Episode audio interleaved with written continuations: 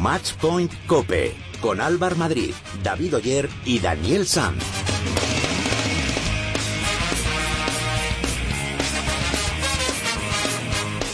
Muy buenas, ¿qué tal? ¿Cómo estáis? Bienvenidos al programa especializado en tenis y en padel de cope.es. Bienvenidos al capítulo número 17 de Matchpoint Cope. Buenas noticias para el tenis español. David Ferrer se hizo con el torneo de Río de Janeiro después de imponerse a Foggini por 6-2 y 6-3. El italiano eliminó a Nadal en semis en tres sets. Además de en Río, esta semana se han disputado otros tres torneos. Marsella, Dubai y Delray Beach. En tierras francesas, Simón se hizo con el título. En Dubai el torneo fue para la rumana Simona Halep y en Estados Unidos la victoria fue para Karlovic. En el capítulo de hoy vamos a hablar con Rodrigo Ovide, entrenador de varias parejas del circuito profesional del World Padel Tour, para que nos cuente un nuevo proyecto que tiene entre manos. Además, repasaremos todo lo sucedido esta semana con la ayuda de Ángel García y de Javi Méndez. Y Dani además nos va a acercar algunas broncas históricas entre jugadores y árbitros. A mi lado, como cada semana, tengo a mis dos compañeros, David Oyer y Daniel Sanz. Muy buenas, compañeros. Alvar, ¿qué tal? Muy buenas. ¿Con qué os quedáis de esta semana? Bueno, hoy le dejo a Dani que empiece. Bueno, la positivo David Ferrer, obviamente, ¿no? Un nuevo triunfo, el segundo este año con el nuevo entrenador que tiene. La cara negativa, pues Rafa Nadal, que a principio del segundo set en esa semifinal parecía que se le iba a llevar por la vía rápida y al final, pues cosas del tenis.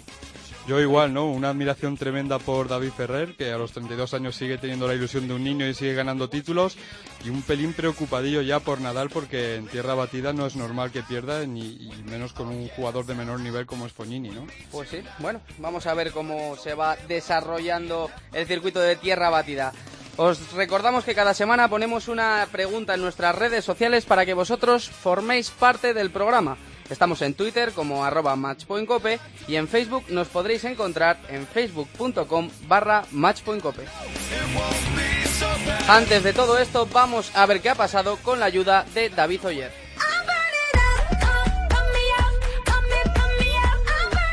Gran fin de semana para el tenis español porque David Ferrer ha ganado el Open Río de Janeiro, de Janeiro después de sacar de la pista a Fognini, el verdugo de Nadal, en semifinales. El de Javea consigue su segundo torneo del año y el vigésimo tercero de su carrera. Así estaba el español después de vencer por 6-2 y 6-3 a Fognini y conquistar el título. Estoy contento, siempre que se gana un torneo eh, es bonito y más que, que nunca había podido conseguirlo aquí en Río y los Juegos Olímpicos sería un bonito objetivo para mí porque podrían ser mis terceras Olimpiadas y, y quizás las, las últimas. El sábado Fognini impidió la final española después de remontar a Nadal en semifinales, un partido en el que el Manacorí se mostró tenso incluso con el juez de silla, el brasileño Bernardes, con el que tuvo su tercera bronca seria. El árbitro castigó a Nadal por tardar más de 25 segundos en sacar y esto no gustó nada al español. Te digo una cosa, te lo digo en serio. Voy a pedir que no me arbitres nunca más, porque no puedo más contigo, en serio. No puedo más. No puedo más. Y yo no tengo ningún problema contigo, pero yo no puedo más. Eres el que me pita y el que me mete más presión de todo el circuito, sin duda. Todos, de todos. De todos. Y si no, mira los vídeos, de todos. Por cierto que Nadal ha bajado del tercer al cuarto puesto de la clasificación ATP en detrimento del escocés Andy Murray. Así explicaba él de Manacor su posición en el ranking. Bajaré el cuarto y bajaré bastante más atrás, creo, los siguientes meses. Es una cosa normal con el ranking de, de un año, cuando uno se lesiona y está prácticamente siete meses con, con cero pun- puntos en, en la computadora, pues es, es lógico que o ganas todo desde el primer torneo que vuelves o, te vas abajo en el ranking, que es lo que es lo que va a pasar. En el torneo femenino, la vencedora en Río ha sido la italiana Sala- Sara Errani, que venció a la eslovaca Smiedlova por 7-6 y 6-1. Ha habido más torneos esta semana, por ejemplo el de Marsella, con final francesa. Gilles Simon ganó a Monfils y se llevó el torneo en su casa. Roberto Bautista cayó en semifinales contra Monfils y no pudo disputar otra final. En Del Rey Beach, Karlovic ganó su primer título del año al vencer a Jaun, sexto título de su carrera para el croata. En Dubái, torneo femenino, título para la rumana Simona Halep, que venció en la final a Pliskova 6-4 y 7-6. Hubo duelo fraticida entre Garbiñe Muguruza y Carla Suárez en cuartos de final, partido que se llevó la Canaria. Eso sí, el torneo le ha servido a Muguruza para entrar en el top 20 mundial. Además, las dos españolas formaron pareja en el dobles y se proclamaron subcampeonas del torneo. Y en tenis de mesa no ha habido jornada este fin de semana, por lo que el UCAM Cartagena sigue al frente de la clasificación con 31 puntos y cierra la tabla el San Sebastián de los Reyes con 6 y el Hispalis con 4. Hola, me llamo Garbiñe Muguruza y mando un saludo muy fuerte a todos los oyentes de Matchpoint Cope.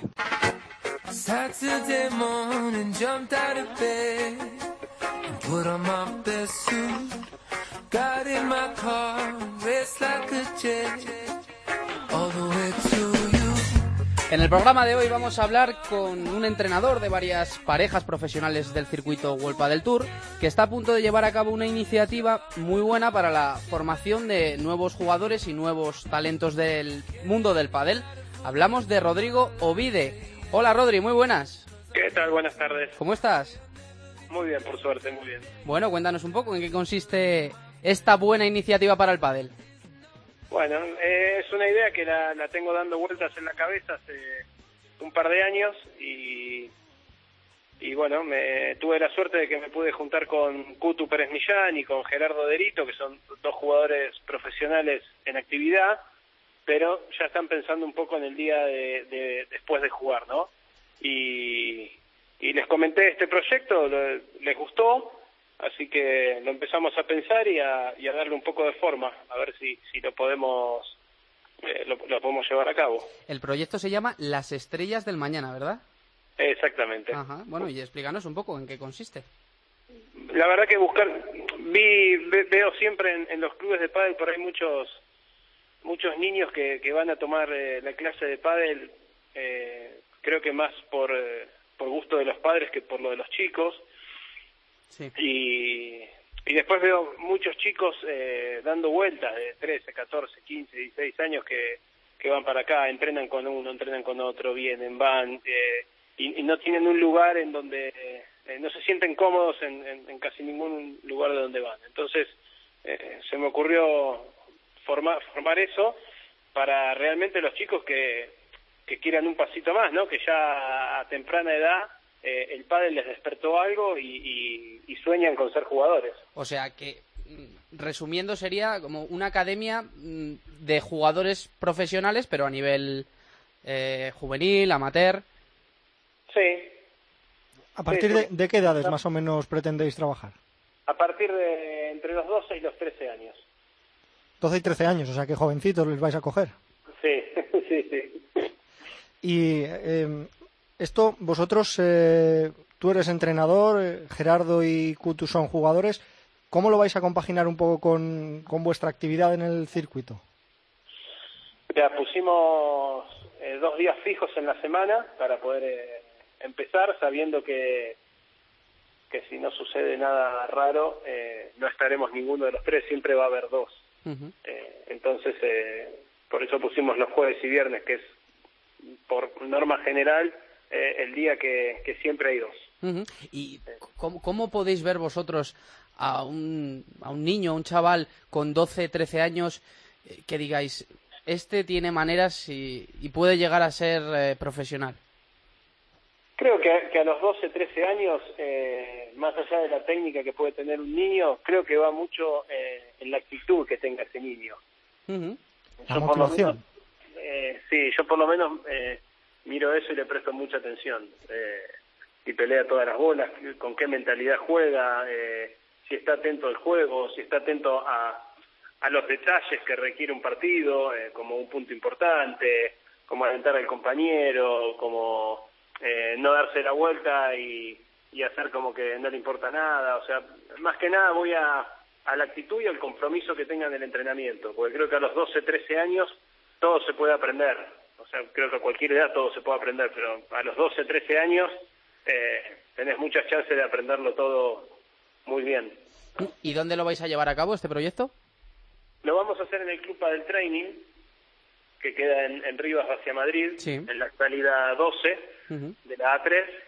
Y, y bueno, es un club indoor que tiene, tiene gimnasio, tiene cafetería, eh, tiene fisioterapia, tiene nutricionista, o sea que bastante completo. ¿Y qué preparación eh, ofrecéis distinta a lo que se suele ofrecer en las clases normales, digamos? Porque creo que vais a ofrecer también preparación física, ¿verdad? Sí, sí, como Gerardo Derito es licenciado en INEF, se va a encargar un poco de la preparación física de, de los chicos. Eh, el entrenamiento el entrenamiento será de una hora y media, la primera media hora será eh, esa parte física que va a estar más apuntada a, a una formación física, ¿no? No una preparación física como tal, en donde los chicos se les metan en gimnasio, no, va a ser un acondicionamiento. Con todos ejercicios en donde no salgan de la pista, haya coordinación, haya un poco de, de fuerza, eh, y después los tres vamos a trabajar en pádel.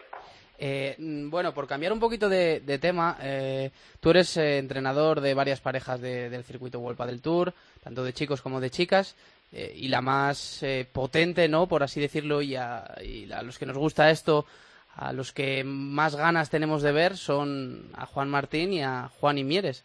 ¿Cómo va la preparación? La verdad que muy bien. Juan todavía se encuentra en Argentina, les queda jugar, hizo una serie de exhibiciones por, por Argentina, por, por Brasil, entonces eh, le queda esta semana, este fin de semana que viene, eh, jugar la última, el último cuadrangular y ya a partir de la otra semana ya se acopla a, a Juani que viene entrenando desde, desde el 10 de enero por ahí. Más bien de parejas este año, ¿no? Tienes dos masculinas y una femenina. Sí, tengo, bueno, masculinas tengo más, pero, pero Bueno, bueno, pero de- eh, tengo, de tengo, los tengo, tengo jugadores sueltos, pero de, de jugadores de arriba, de los que vienen a ser los top, sí, tengo a, a Juan y a Juani, y a Agustín y Agustín Chilingo y Fede Quiles, que, que tienen el reto de, de ver si, si se pueden meter dentro de los ocho, que es el objetivo que tenemos para este año. Pues da, da la casualidad de que antes de bajar a hacer esta entrevista estaba en el ordenador y estaba ahí trasteando y he visto que, que Carolina Navarro ha subido un vídeo que le estaba entrenando Rodri, ahí entrenando el revés y con balones medicinales y... Sí. y ¿qué, qué tal con Carolina? ¿Cómo, cómo va? Bien, bien, muy bien. La verdad que tanto Carol como Ceci no eh, es un placer entrenarlas porque eh, lo que le decís lo hacen, no, no protestan, ponen el 110%, eh, tienen un compromiso muy grande con, con los objetivos que, que nos trazamos y, y la verdad que eso te da un alivio para trabajar porque no, la verdad que desde que empecé con ellas, que fue después del verano pasado, en donde no se encontraban bien anímicamente, no encontraban el juego. El primer torneo nos fue muy mal, perdieron el primer partido y pese a eso, ellas empezaron a encontrar con, con sensaciones distintas, ¿no? Un poco más cómodas, más eh, entendiendo más lo que lo que yo les pedía y, y- viendo viendo cosas que, que podían hacer y, veían veían claros. Entonces, eh, a partir de ahí es como que, que se tranquilizaron y, empezaron a pensar en un objetivo que era eh, reinventarse como, como pareja de vuelta. Tienes este año parejas, digamos, con objetivos muy distintos, ¿no? Comentabas la de Fede y, y Silingo.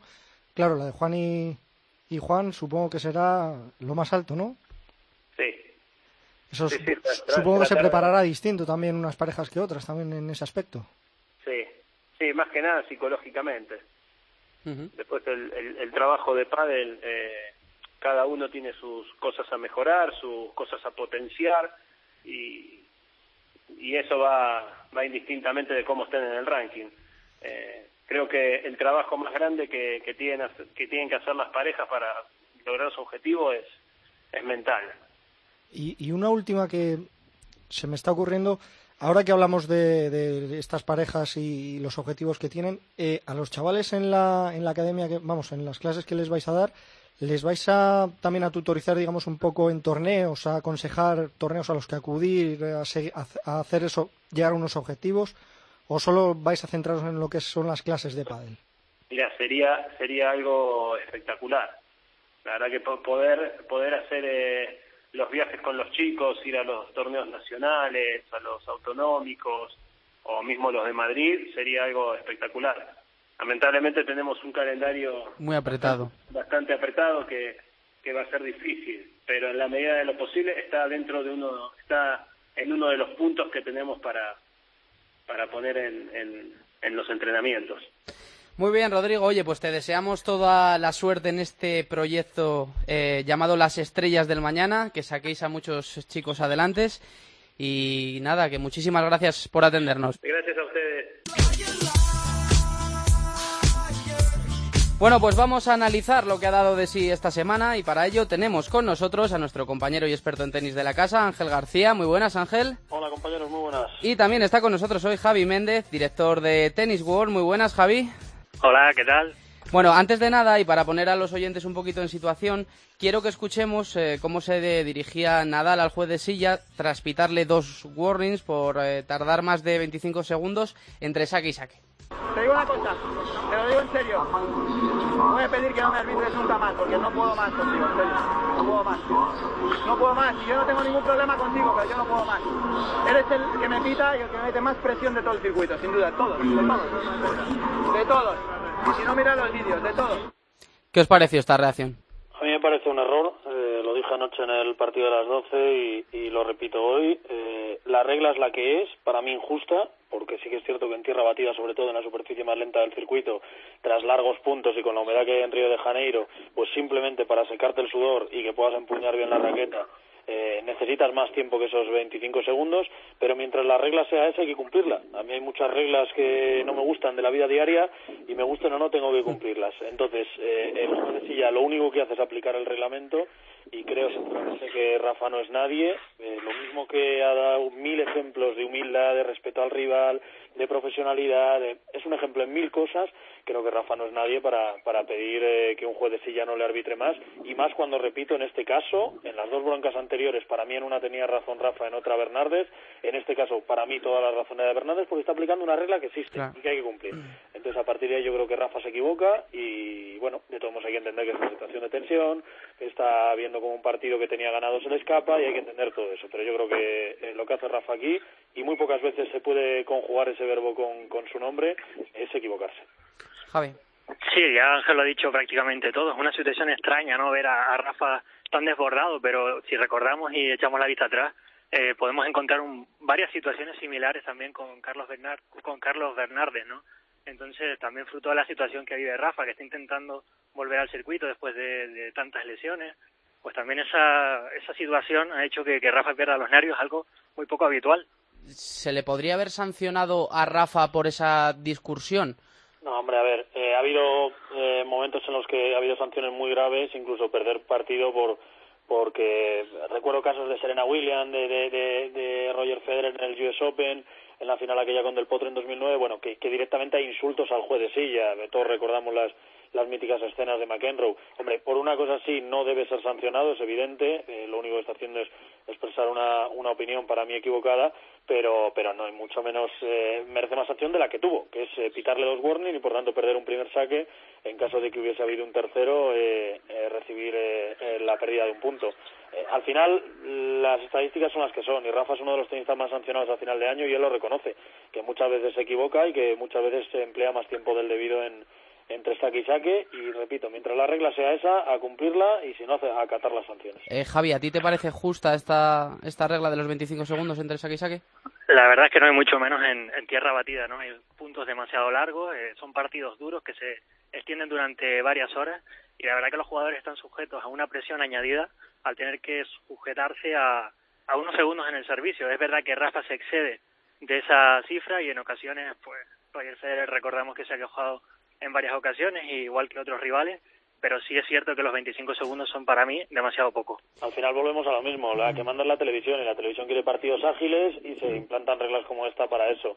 Bueno, pues yo creo que habría que mirar un poquito más por el jugador, por su salud física y, y porque al final son los que dan el espectáculo. Y a mí, ¿qué quieres que te diga? Me parece mucho más espectacular un punto de 54 golpes como, como hubo en aquella final de, de Australia entre Rafa Nadal y, y Novak Djokovic que un eh, saque a 215 por hora. Pues a mí, ¿qué quieres que te diga? Me parece más espectacular el, el largo intercambio y yo intentaría defender esos largos intercambios. Bueno, y vamos a lo deportivo. ¿Qué os ha parecido el torneo de Rafa?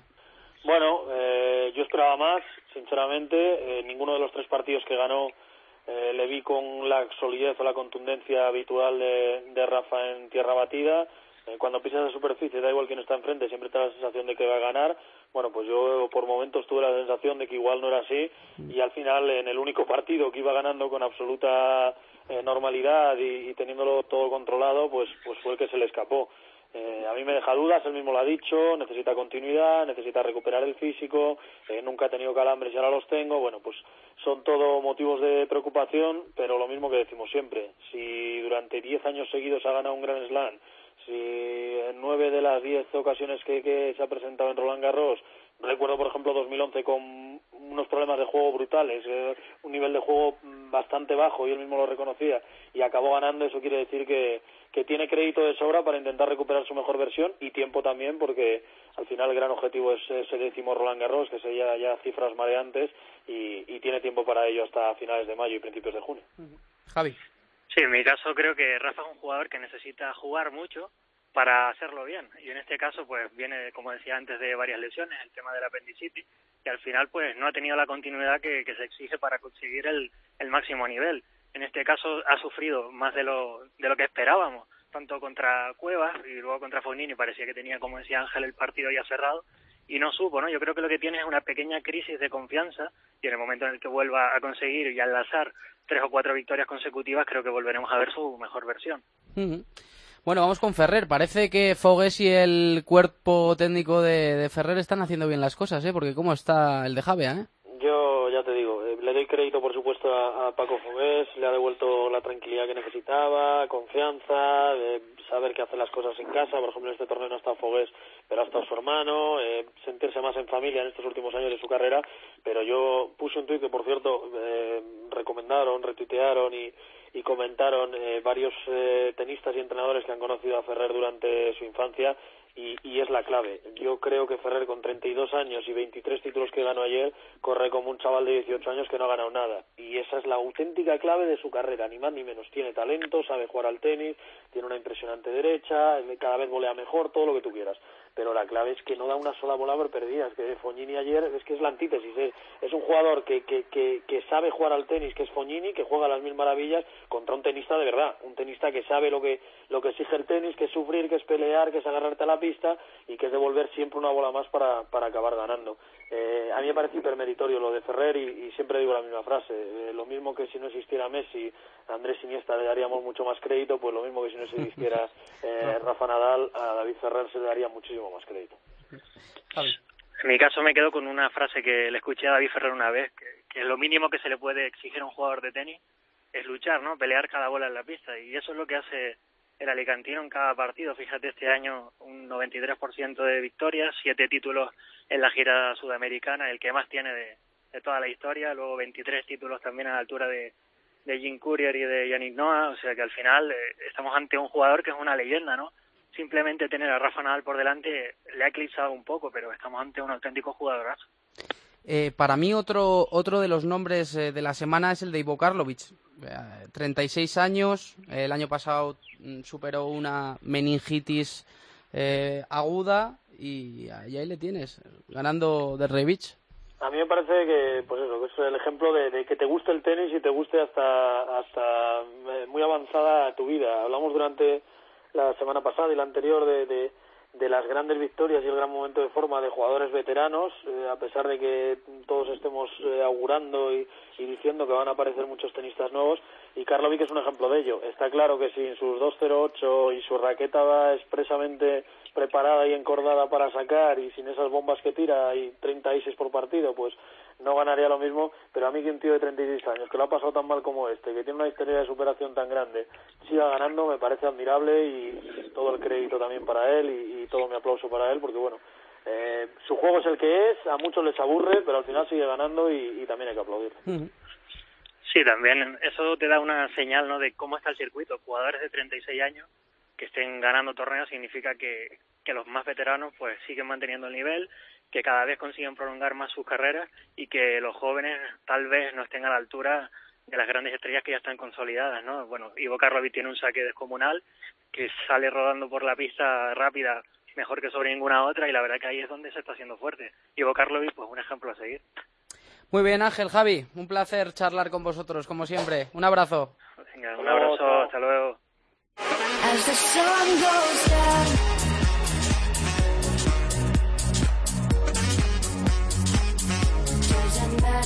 behind Sintonía de redes sociales y eso significa que opináis vosotros y llega David con lo que dicen los oyentes. Os recuerdo que podéis poneros en contacto con nosotros en Twitter en arroba matchpointcope y en Facebook en facebook.com barra matchpointcope.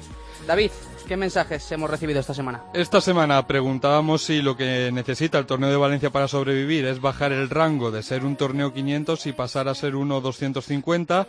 Raquel dice que si así se abaratan los costes, pues bienvenido sea, porque en Valencia durante esa semana se respira tenis. Juan Antonio opina que es una pena porque esto le resta atractivo al torneo y van a dejar de venir los mejores tenistas del mundo. Y Vicente dice que lo importante es mantener el torneo porque durante esos días hay mucho extranjero que acude a Valencia y eso le viene muy bien económicamente a la ciudad. Fuera de la pregunta de la semana, no sé qué le ocurre a Nadal, que ya pierde hasta en tierra batida y con Fognini, algo impensable años atrás, dice Víctor. José Alberto opina que aún queda mucho para Roland Garros, pero más vale que Nadal empiece a espabilar ya. Y Marcos comenta que con 32 años que tiene Ferrer y continúa ganando títulos, tiene las mismas ganas que un chaval de 20, mucho mérito el suyo. Pues sí, pues sí, pues sí. Pues nada, os seguimos leyendo en nuestras redes sociales y recordad que sobre el viernes colgamos la pregunta para el programa del próximo lunes. Hola a todos, soy Alejandra Salazar y quería mandar un saludo muy fuerte y muchos besos a todos los oyentes de Matchpoint Cope.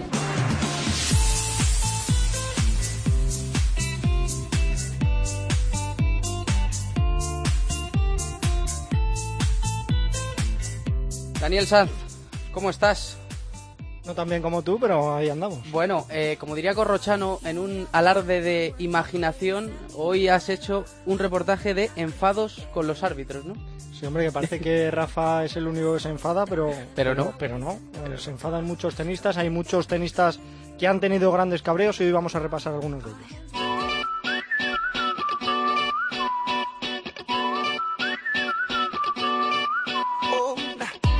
Cerca del carnaval que ha vivido hace nada Río de Janeiro, esa misma ciudad vio el sábado un momento muy distinto en una pista de tenis. Unos instantes de tensión en los que, como ya hemos escuchado, Rafa Nadal se enfadó con Carlos Bernardes, el juez de silla, pero el cabreo de Nadal no es fruto de un día. Su relación con este juez de silla es particularmente caliente. El propio Rafa lo dice, que es el que más presión le mete para que se dé prisa en sacar. Nadal y Bernardes ya han tenido algún roce con anterioridad. Vamos a recordar el más sonado, que tuvo lugar hace unos añitos. En la Copa de Maestros de 2010. Fue un partido frente a Verdic. En un punto, el checo golpea una bola profunda. Al votar, Nadal la devuelve y levanta la mano en señal de que cree que ha sido fuera. Inmediatamente, el juez de silla, Carlos Bernardes, la canta fuera. Verdic se queja y pide el ojo de halcón, que le da la razón. La bola tocó ligeramente la línea. Entonces Rafa se prepara para volver a sacar y repetir el punto, pero Bernardes le dice esto. Eh, perdi il punto, la bola. Ah. El juez de silla le dice que da el punto a Verdic en lugar de repetirlo. Nadal se queja porque él devolvió la bola y fue Bernardes quien paró el punto, no él, por lo que comienza la discusión. No, mala, la pelota mala después que. Ah?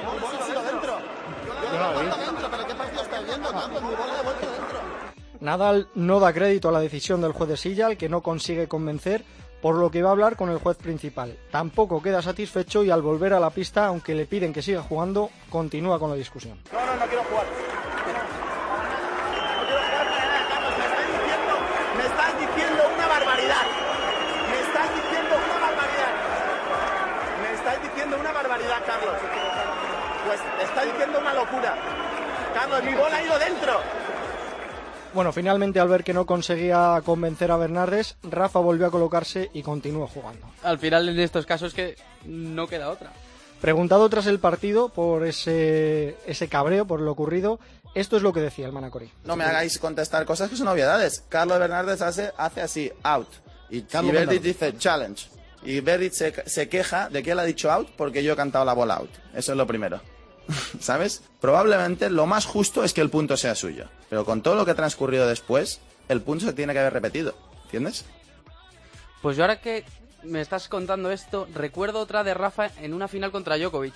En la del US Open de 2011, Nadal se quejó abiertamente al juez tras un punto de que siempre que no le pedía un out, se lo concedía. ¿Cuándo canta los outs? ¿Cuando los canta él o cuando lo ves tú? No entiendo. La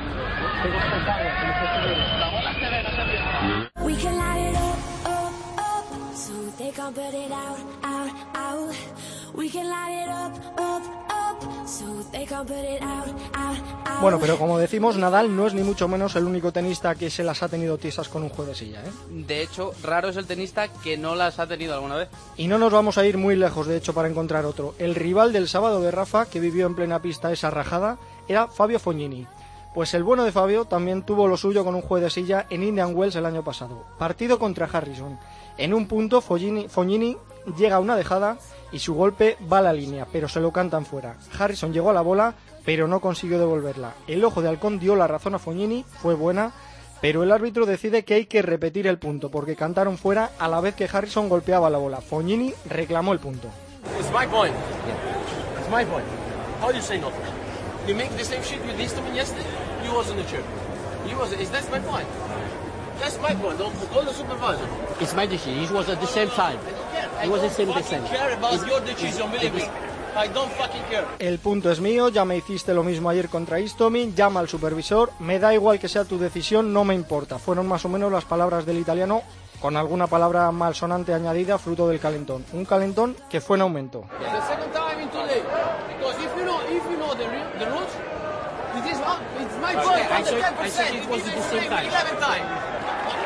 the second time in today. Because if you know, if you know the, re- the rules, it is it's my point. I It's said- 10%. I said it was is at the same time. 11 time. You individually check one fucking time in your life, David. Why you're not here? Why you're not here and I have to repeat it? Aquí lo importante es ver el énfasis que le pone en la reclamación el italiano, que siguió reclamando que si el juez si el juez conocía las reglas, el punto era suyo, pero por más que se calentó, no le sirvió de nada. El punto se repitió. Y qué boquita tiene el italiano, porque la verdad es que no lo dijo con las palabras más adecuadas. No usó el lenguaje más limpio del mundo, digamos, pero más o menos guardó el respeto al árbitro. Sobre todo si lo comparamos con el caso que vamos a escuchar ahora. Andy Roddick, tercera ronda del Open de Australia de 2008 ante Philip Colesraver. Después de varias discusiones con el juez de silla, ojo a lo que le acaba diciendo. Este, no- este sonido va traducido ya que importa más lo que dice que cómo lo dice. Eres un idiota. En serio, creo que para ser juez de silla hay que abandonar la escuela en segundo grado. ¿Es que fuiste a la escuela y abandonaste a los 8 años? De verdad, creo que dejaste la escuela antes de cumplir los 10. Eh, niños, id a la escuela o acabaréis siendo jueces de silla. Se quedó a gusto, ¿eh? Seguro.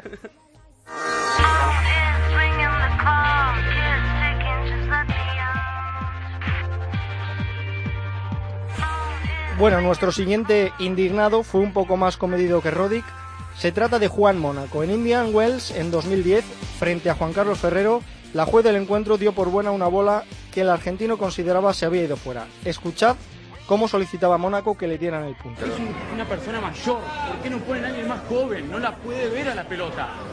¿Cómo va a ser un buen línea si está a dos metros y no la ve a la pelota? Pero sí es una excusa, no puede verla, es una persona mayor, es mucha responsabilidad. Para eso estás vos, para corregirlos. Pero a ver, estás arbitrando un Master Series, no estás arbi- arbitrando un Future o un Challenger, ¿sí? Es un Master Series. ¿Cómo puede ser que no la veas? Estás a 10 metros, una pelota tan clara, tan clara. Oye, pues la excusa cuanto menos es original, ¿eh? Sí, pero igualmente no le sirvió de nada, en cualquier caso, como suele pasar casi siempre en estas situaciones, situaciones que a veces se acaban volviendo incluso surrealistas, y es que hay que ver hasta dónde acaban llegando algunos tenistas para intentar convencer a los jueces de que se han equivocado. Es el caso del rumano Víctor Troicki, quien en el Masters 1000 de Roma de 2013 en tierra batida discutía con el juez de silla sobre la marca de una bola. No, come on, what? Victor. No, come on, you know you're wrong. Come on, you know you're wrong. Come Victor. on, please. You know that you're wrong. You call it and now you, wanna, you don't want to No, that's not true. That's not Come true. on, there is no space. Victor, there is a round like no, this. there is no space. Come on, no, I don't want to play like this. Delante de la marca le repetía Troiki al árbitro, te equivocas, sabes que te equivocas, pero no vas a rearbitrar lo que has dicho. Todo ello sin conseguir nada hasta que cansado y convencido de que llevaba la razón, Troiki anunció que se iba a retirar, pero al final decidió tomar otra medida cuanto menos curiosa.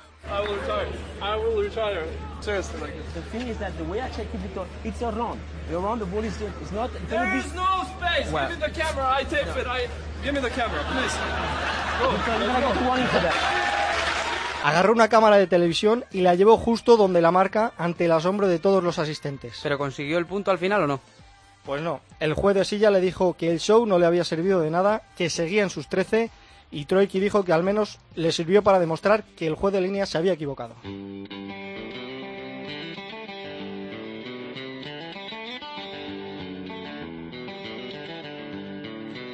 Y por supuesto, no podemos acabar sin recordar al que casi casi era el enemigo número uno de los árbitros. Me imagino que hablarás de McEnroe, ¿no? De John McEnroe hablamos de un tipo que no necesita ni traducción. Con escuchar las formas en las que se dirigía a los jueces de silla, sobran las palabras.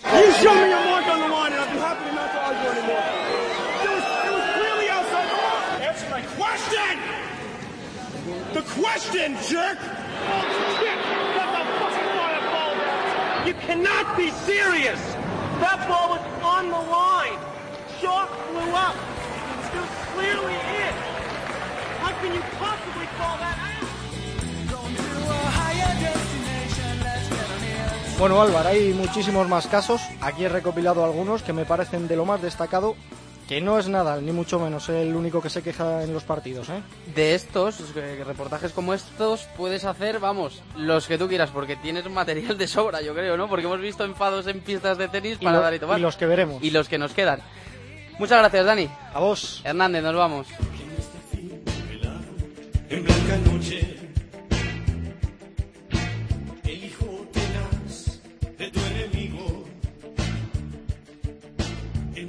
David, antes de irnos, ¿qué tenemos para la próxima semana? Dos torneos 500 esta semana, Álvar, uno el de Dubái y otro el de Acapulco en México y además uno más 250, el de Buenos Aires, donde va a competir David Ferrer. Y en tenis de mesa además, este fin de semana se va a disputar la decimosexta jornada de la Superdivisión masculina. Muchas gracias, David.